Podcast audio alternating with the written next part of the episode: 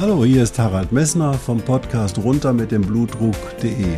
Dich zum Kapitän deines Blutdrucks zu machen, ist das Ziel dieser Podcast-Reihe. Du wirst in den vielen Folgen sicherlich die Themen finden, die dich für deinen Blutdruck interessieren. Ich wünsche dir viel Spaß dabei.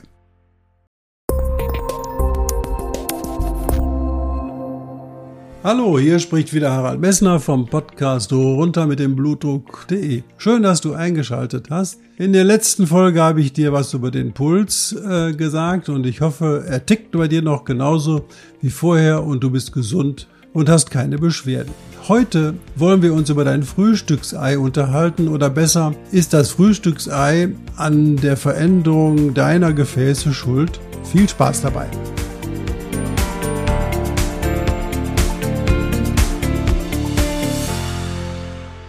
Ja, dein Frühstücksei. Ich hoffe, dir hat es geschmeckt und du kannst noch eins essen. Es ist kein Problem. Es ändert an deinem LDL-Cholesterin gar nichts.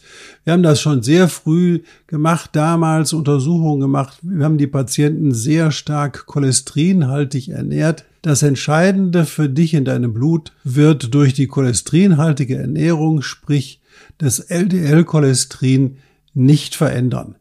Also da kannst du dich erstmal beruhigen. Ich will dir aber noch ein bisschen mehr Details über das Cholesterin erzählen, weil es so spannend ist. Ich finde es jedenfalls spannend. Und zwar, das Cholesterin ist in jeder Munde. Das Cholesterin ist ein ganz einfaches Molekül. Dieses einfache Molekül wird überall in deinem Körper gebraucht. Zum Beispiel zum Aufbau der Zellwände.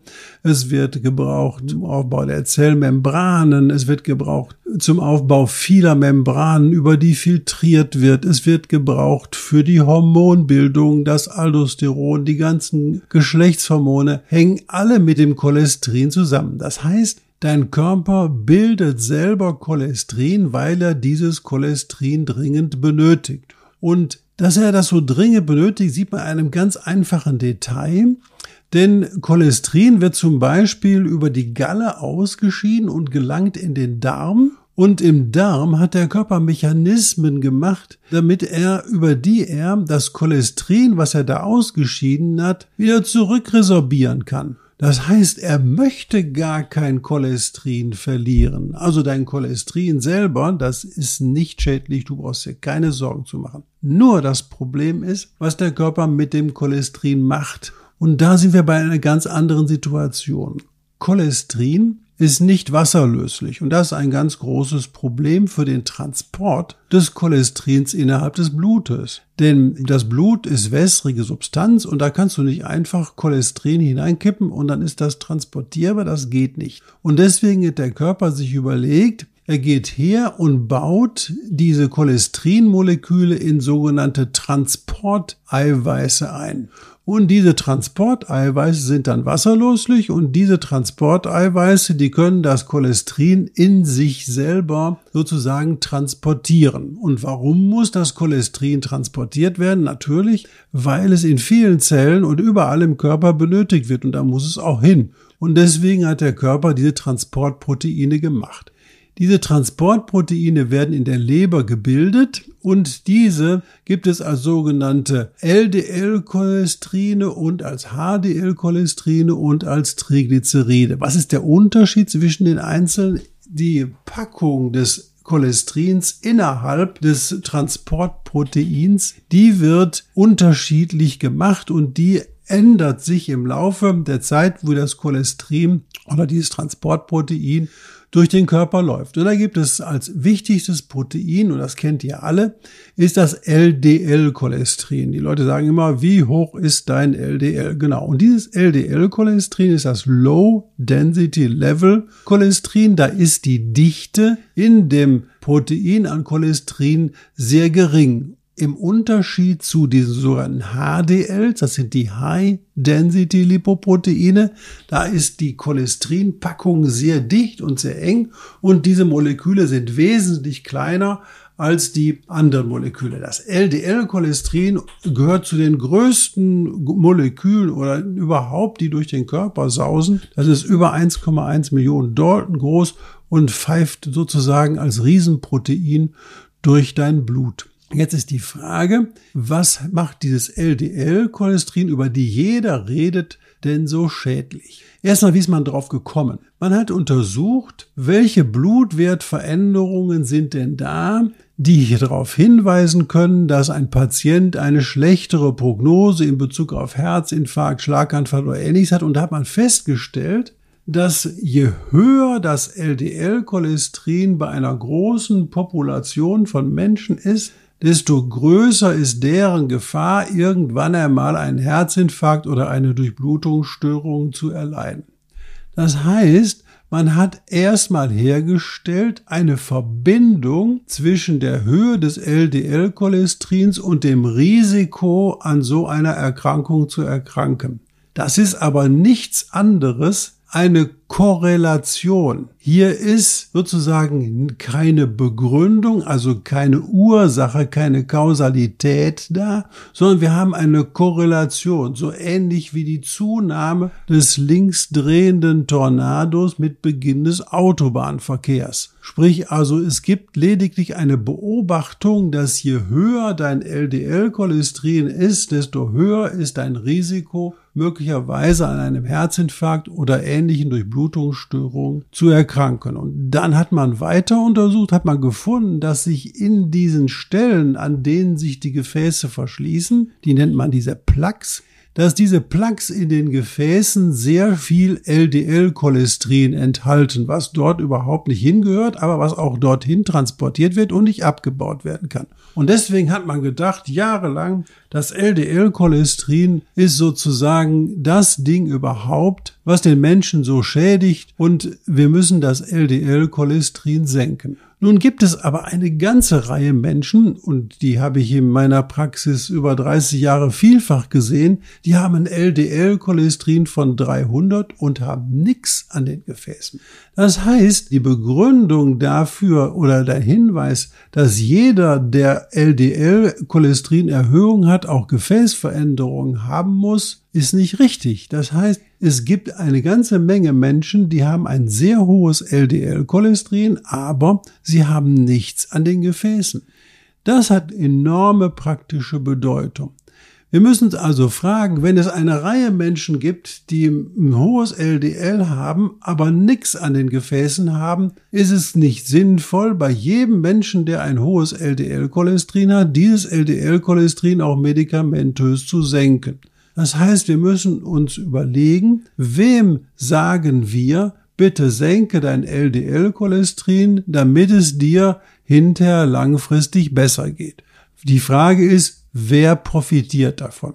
Die Antwort, jeder, der durch Blutungsstörungen an einem Organ hat oder einen Herzinfarkt hatte, der hat ja nachgewiesen, dass sein LDL-Cholesterin oder dass es in ihm Durchblutungsstörungen gibt. Und wenn die Höhe des LDL-Cholesterins der Risikofaktor ist, dann ist es bei diesen Menschen klar sinnvoll, auch diese LDL-Cholesterin zu senken. Und das hat man dann getan. Und wenn man hergeht und guckt, wie man das LDL-Cholesterin bei diesem Patienten senkt. Da gibt's heute sehr effektive Medikamente gegen. Dann nimmt man sich nur die Patienten raus, die wirklich bewiesen haben, dass ihr Körper mit dem LDL-Cholesterin nicht klarkommt. Und diesen gibt man dann die sogenannten Statine oder andere Medikamente und dann senkt man das LDL-Cholesterin. Und wenn man das LDL-Cholesterin für fünf Jahre lang um 40 Milligramm pro Deziliter senkt, erreicht man in dieser Gruppe eine zehnprozentige Reduktion der Mortalität. Man erreicht eine 20-prozentige Reduktion der Herzinfarkte, der Schlaganfälle oder ähnlicher Dinge.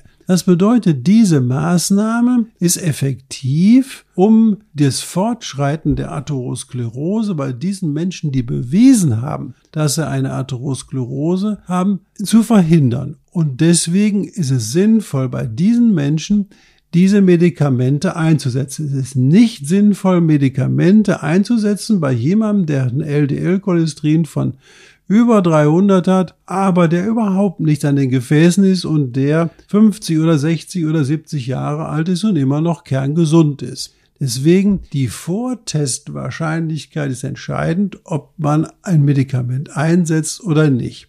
Eine Primärprophylaxe, sprich also, wenn jemand nichts an dem Herzen oder am Gefäßen hat, dann ein hohes Cholesterin zu behandeln, ist nicht sinnvoll, weil du nicht weißt, ob du zu den Leuten da gehörst, die eben halt eine Atheromatose entwickeln, ob ja oder nein. Dann haben auch die Statine keinen Sinn. Das heißt also, diese Medikamente bei jemandem einzusetzen, der nichts hat, ist sicherlich nicht zielführend.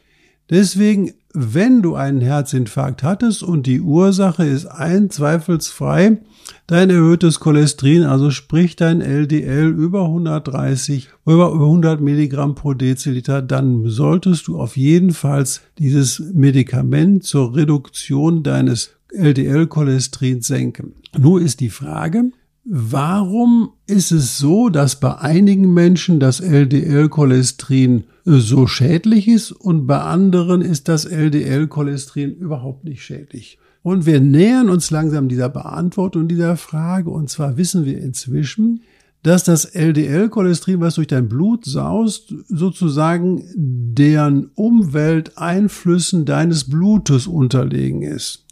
Das heißt, diese Umwelteinflüsse, da kommen Moleküle auf sie zu, die ein hohes Oxidationspotenzial haben. Und diese Moleküle lassen dein LDL-Cholesterin rosten. Das ist wie Rost an der Eisenstange, verändert sich dieses Molekül an der Außenseite. Und diese Veränderung dieses Moleküls an der Außenseite wird von dem Körper als fremd erkannt. Und diese Fremderkennung dieses Cholesterins führt dazu, dass der Körper geringe Mengen Antikörper gegen diese Oxidationsformen bildet. Und diese Antikörper, die führen dann dazu, dass der Körper sagt, boah, das LDL ist ja verändert, das gehört gar nicht hierher. Das müssen wir mal wacker rausbaggern und dann baggert er dieses LDL-Cholesterin unter die Zellhaut in den Gefäßen im Gefäßinnenteil. Und diese Oxidation von Proteinen, die ist das möglicherweise das Entscheidende, was diese LDL-Cholesterin-Pathogenität ausmacht scheint also Leute zu geben, die sind in der Lage, die Oxidation ihres LDL-Cholesterins zu verhindern und können deswegen mit einem LDL-Cholesterin von 200 bis 300 und mehr, ohne dass sie ihre Gefäße schädigen, überleben. Warum ist das so möglich. Klar, man weiß inzwischen auch, dass man in den Thrombozyten, vor allen Dingen den instabilen Thrombozyten, oxidiertes LDL vorgefunden hat von Patienten, die auch an einer entsprechenden Veränderung ihrer Gefäße korrelieren. Jetzt werde ich aber zu medizinisch. Was bedeutet das für dich? Wenn du an Manifestation einer Atherosklerose, sprich Herzinfarkt, Schlaganfall oder ähnlich hattest, solltest du hergehen und solltest auf jeden Fall das Statin nehmen und du solltest möglicherweise dich sehr viel antioxidativ ernähren. Und diese antioxidative Ernährung geht ganz einfach. Du solltest diese genannte Dash-Diät einhalten. Das heißt also, du gehst her und ernährst dich mit hohem pflanzlichen Proteinanteil, mit viel Obst und viel Gemüse. Dann hast du wenig Oxidationssubstanz zunehmend. Du solltest weniger braten, mehr kochen. Diese Veränderungen sind auch Oxidationsprozesse, die auch an deinen Proteinen und beim Abbau der Proteine auch da sind. Das scheint der Schlüssel zu sein für die ganze Situation. Es gibt auch eine andere Reihe Medikamente, wo das LDL-Cholesterin nicht durch diese HMG-Co-Reduktase-Hämmer senkbar sind. Diese werden aber nur bei einer gewissen Population eingesetzt und auch da kann man sagen, die Ergebnisse der sehr starken LDL-Cholesterinsenkung, sprich unter 60, sind nicht wesentlich besser als die Ergebnisse, wenn ich das LDL-Cholesterin um die 40 Milligramm pro Deziliter senke. Und das spricht, unterstützt sehr stark meine Theorie, dass die Oxidation deiner Proteine, also das Rosten deiner Eiweiße, die Ursache für die Schädigung des LDL-Cholesterins. Was habe ich dir in dieser Folge erzählt? Erstens, das Frühstücksei ändert nichts an deinem LDL-Cholesterin. Cholesterin braucht dein Körper, er braucht das in vielen Organen, er braucht es für deine Hormone, deswegen ist das Cholesterin nicht schädlich. Schädlich sind möglicherweise nur das LDL-Cholesterin und da auch möglicherweise nur die oxidierte Form. Die Leute, die eine Atherosklerose hatten, sprich Herzinfarkt, Schlaganfall, andere Durchblutungsstörungen, profitieren deutlich von der medikamentösen LDL-Cholesterinsenkung. Die diese sollten diese Medikamente auch nehmen. Bitte. Wenn diese Medikamente allerdings Beschwerden machen, darfst du die Medikamente nicht nehmen. Diese Beschwerden müsstest du mit deinem Hausarzt besprechen, denn es gibt eine Reihe von Menschen, die gerade diese Substanzgruppe nicht vertragen. Das muss man im Kopf behalten. Also wenn Muskelschmerzen auftreten nach der Einnahme dieser Medikamente, musst du zum Hausarzt gehen und das mit deinem Hausarzt besprechen und unter Kontrolle diese Medikamente absetzen. Es gibt dann Alternativen dazu, um das Cholesterin zu senken und vor allen Dingen deine Ernährung mit einem hohen pflanzlichen Proteinanteil mit Obst und Gemüse kann diese antioxidative Wirkung die dein Blut hat, für das LDL-Cholesterin unterstützen. Da fehlen uns zwar noch die Studien für, aber wenn die Oxidation das Entscheidende ist, dann wird man da auch was dran tun. Ich hoffe, ich habe dich nicht überlastet mit der vielen Information. Wenn du Fragen hast, bitte kontaktiere mich. Ich bin für dich über Facebook, über meine E-Mail-Adresse, aber auch über WhatsApp bei Facebook jederzeit zu erreichen. Ich danke meinem Sohn Hendrik Messner der Firma Messdot, der das wieder in eine vernünftige, hörbare Fassung gebracht hat und wünsche euch noch einen schönen Tag.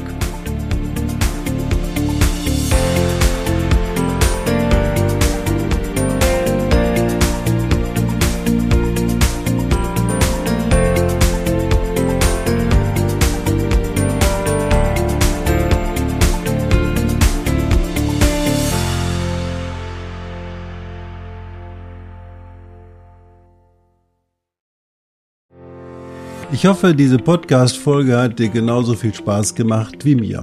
Du findest noch zahlreiche andere Themen unter dieser Podcast-Reihe, die immer in Zusammenarbeit auch mit meinem Sohn Hendrik Messner mit seiner Firma mess.de entstanden ist. Und dafür möchte ich ihm sehr danken. Bis bald.